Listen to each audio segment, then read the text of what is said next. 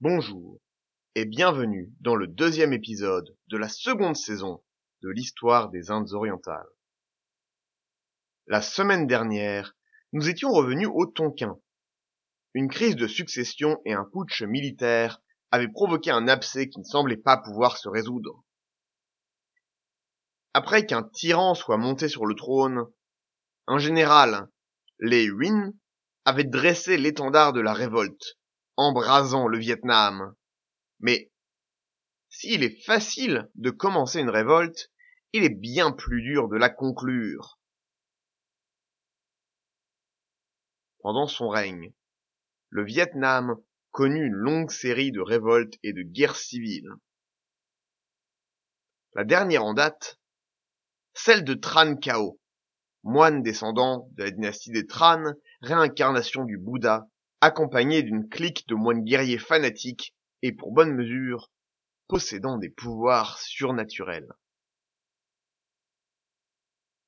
Nous étions donc en 1516 et le Vietnam s'enfonçait dans une guerre civile terrible.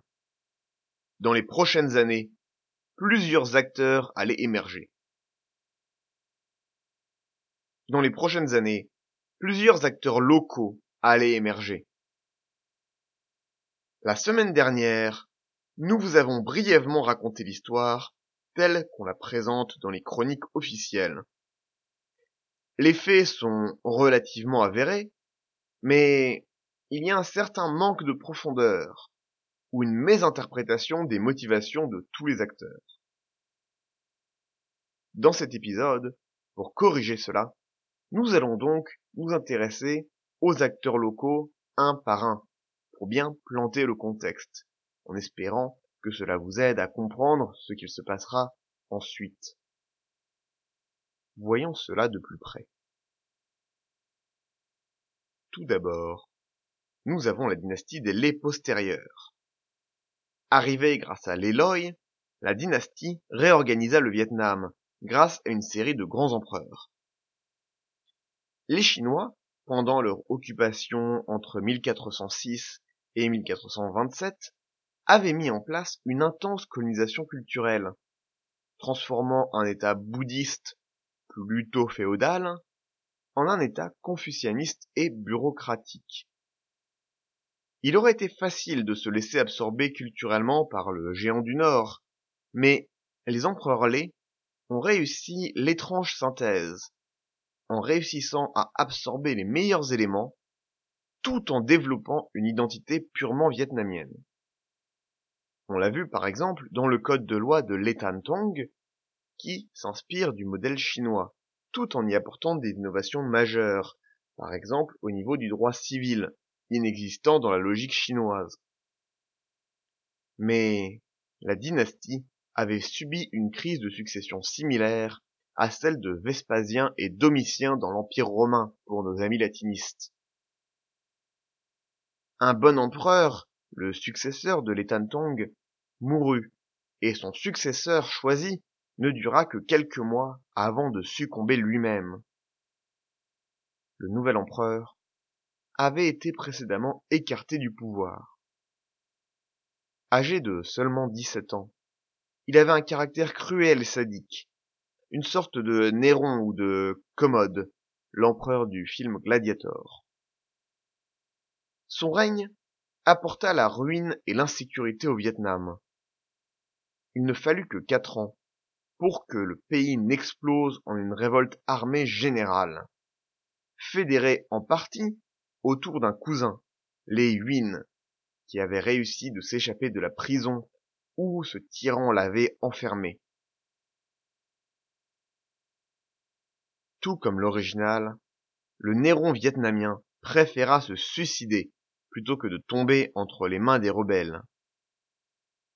Les Huynh, le cousin, s'avéra malgré tout un meilleur général qu'un empereur, et son règne ne réussit pas à redresser la barre. Ceci est notre premier acteur. Une dynastie des qui fut extrêmement glorieuse, mais qui était en pleine pourriture face à une crise de succession. En face, nous avons les paysans, menés par Trankao.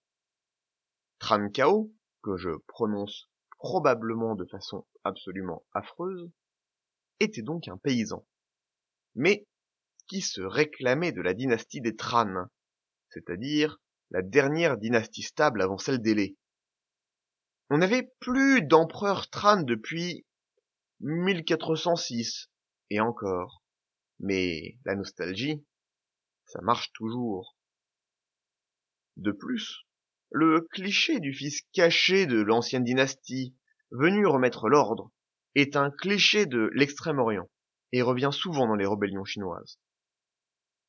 On reviendra sur le rôle des dynasties et la personnification du pouvoir plus tard. Pour l'instant, sachez que Tran Kao n'était pas qu'un sang bleu égaré dans les rizières. C'était un prophète. Il venait du nord-est du Vietnam, coincé entre la mer et la frontière chinoise. Il déclara qu'il était la réincarnation d'Indra, une divinité bouddhiste. Il arriva à un temple, et tous se prosternèrent devant lui.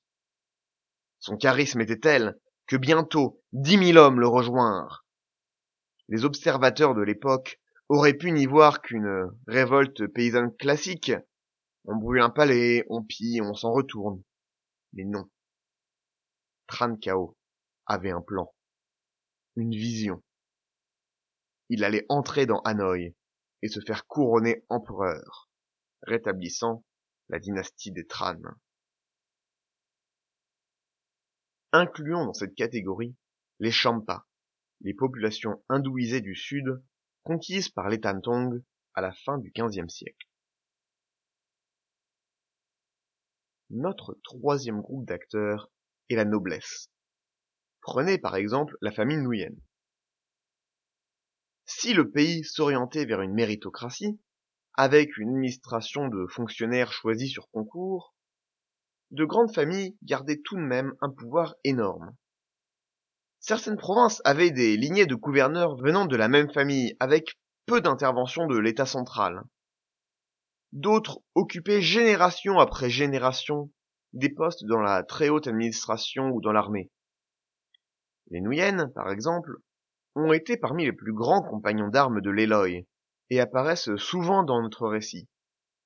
Jusqu'ici, principalement dans les marges. Enfin, nous avons les Mac. Mac Dong venait d'une petite famille. Il était fils de pêcheur, donc bien éloigné de toute noblesse. Il s'était engagé dans l'armée et avait grimpé les rangs grâce à ses capacités et son intelligence, jusqu'à devenir garde du corps de l'empereur, puis général. Il devait vraiment être sympathique vu qu'il resta garde du corps après l'assassinat ou la mort de deux empereurs à sa charge.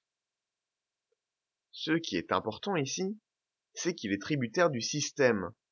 Il ne vient pas d'une famille de grande noblesse. Il est un pur produit de la méritocratie. Cela sera retenu contre lui dans beaucoup de chroniques. Il est considéré comme un usurpateur, quelqu'un d'affreux, qui se baignait nu dans les rivières et chassait le poisson à main nue. On le voit un peu comme un sauvage, ou en tout cas un paysan de très basse classe. Cela est dû au fait que les chroniques sont écrites par les nobles. Mais, comme on dit que les chroniques sont écrites par les vainqueurs, ne spolions pas le récit. Bien. Nous avons nos acteurs. Ils arrivent sur la scène, nous pouvons presque tirer le rideau. Mais nous devons parler du contexte.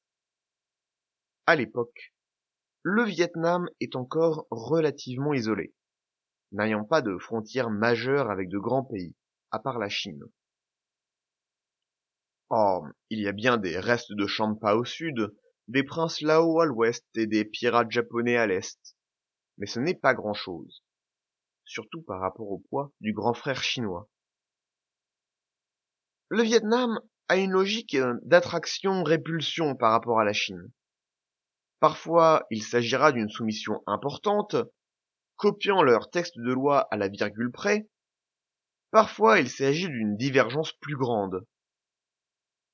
La dynastie des Lé postérieurs est plus du côté de la divergence, au sens d'une affirmation d'une identité vietnamienne propre, et non d'une volonté de se fondre dans la culture chinoise. Un bon exemple de notre côté de la route de la soie serait Rome et la Grèce. Rome vient après la Grèce, et va sous de nombreux aspects se calquer culturellement sur la Grèce, tout en se réclamant d'une identité purement romaine et en décrivant les Grecs comme décadents. Nous avons exactement le même rapport culturel avec le Vietnam et la Chine. Les Lé vont ainsi adopter le système du confucianisme. Certaines tendances étaient déjà présentes sous les Tran, mais elles furent mises plus en valeur pendant l'occupation chinoise. Le confucianisme a donc une vision de l'État central, mais aussi une vision religieuse. C'est assez important. Les Lé vont aussi adopter le concept de mandat du ciel. L'empereur est destiné à régner et des désastres peuvent être le signe que le mandat du siècle n'est plus avec lui. L'État peut survivre à l'empereur et on peut évacuer l'empereur, c'est-à-dire en choisir un autre, sans détruire l'État ou ses structures, vu que le nouvel empereur sera celui qui a reçu le mandat du ciel. Sans cela, il ne serait pas empereur. Il y a donc vraiment de la prédestination. C'est intéressant à comparer avec le roi de droit divin, où Dieu ne va pas retirer sa faveur à un roi, et tous les potentiels usurpateurs sont assez mal considérés. Compare donc avec Louis XIV, l'État c'est moi. Le roi et l'État sont indissociables.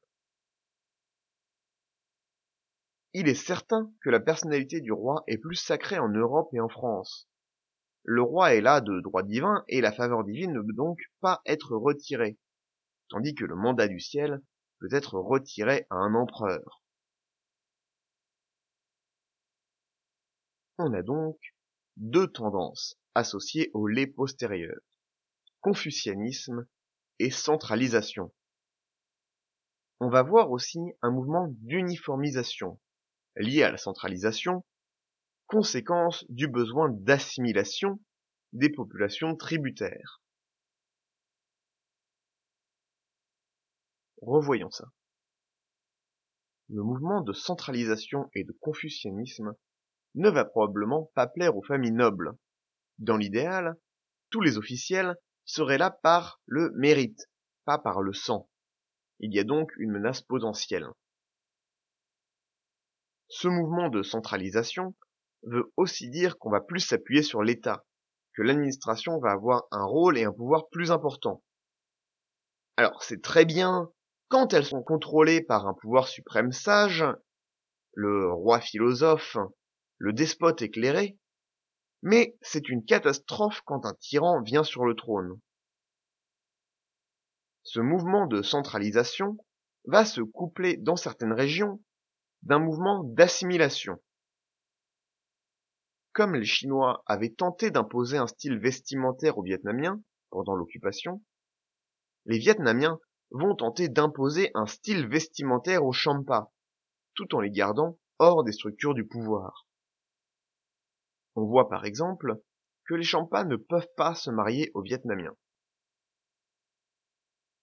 Rappelons-nous l'effort central pour morceler le pouvoir régional des Champa avec les Dondien.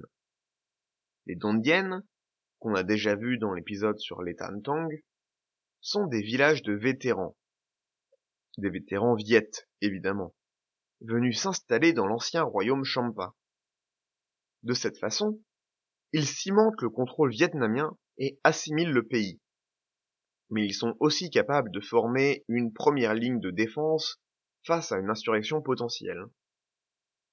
Je sais que je parle beaucoup d'empire romain aujourd'hui, mais c'est un parallèle assez pratique. les Romains vont utiliser exactement le même système en leur temps, c'est-à-dire premier, deuxième, troisième siècle, pour occuper et assimiler leur communauté. Évidemment, les Champas ne vont pas apprécier tout cela. Le confucianisme maintenant. Si l'État tente de promouvoir une religion différente de celle du peuple, cela peut poser problème. Or, on voit, par le soutien de Trankao, qu'une grande partie de la population est encore bouddhiste. Trankao va utiliser cela, surfant sur ce sentiment de rejet.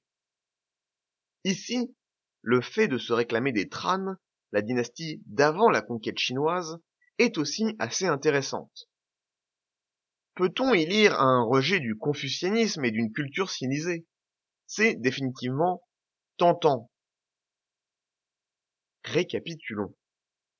Une dynastie en décrépitude, des nobles opportunistes et potentiellement mécontents, un peuple de paysans et de populations soumises s'opposant à un changement culturel, et des militaires capables et prêts à se battre. On voit que dans un cas comme ça, la situation peut se stabiliser sous des souverains capables.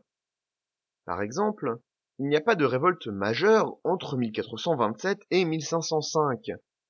Mais ces tensions dans la société peuvent être terribles si un tyran ou un incompétent arrive au pouvoir. Quand Lei Yentong mourut en 1504, son fils le suivit dans la tombe six mois plus tard, laissant la place à Lei Huimuk, un tyran. On nous dit qu'il négligea ses devoirs et était un pervers violent. Les mandarins particulièrement offusqués nous disent qu'il ne prit même pas la peine de célébrer les concours de l'administration. C'est dire. Par contraste avec des chroniques plus tardives, on s'aperçoit aussi d'une montée de l'insécurité, des pirateries, surtout intérieures. En plus de ça, il y a des changements environnementaux. Normalement, la côte doit être tenue par du bois, par des forêts qui sont sur la côte du Tonkin, qui tiennent le delta. Or, il y avait eu des mouvements de déforestation incontrôlés. Cela a fait qu'il y avait plus d'érosion, plus d'inondations, et que les populations paysannes qui vivaient sur le bord de ces rivières en souffraient. Cela a aussi un impact assez perturbateur sur l'économie du sel qui était récolté sur ces côtes. S'il y a de l'érosion, s'il y a des inondations, on ne peut plus le récolter aussi bien. Cela va complètement détruire les réseaux économiques qui sont relativement avancés à cette époque.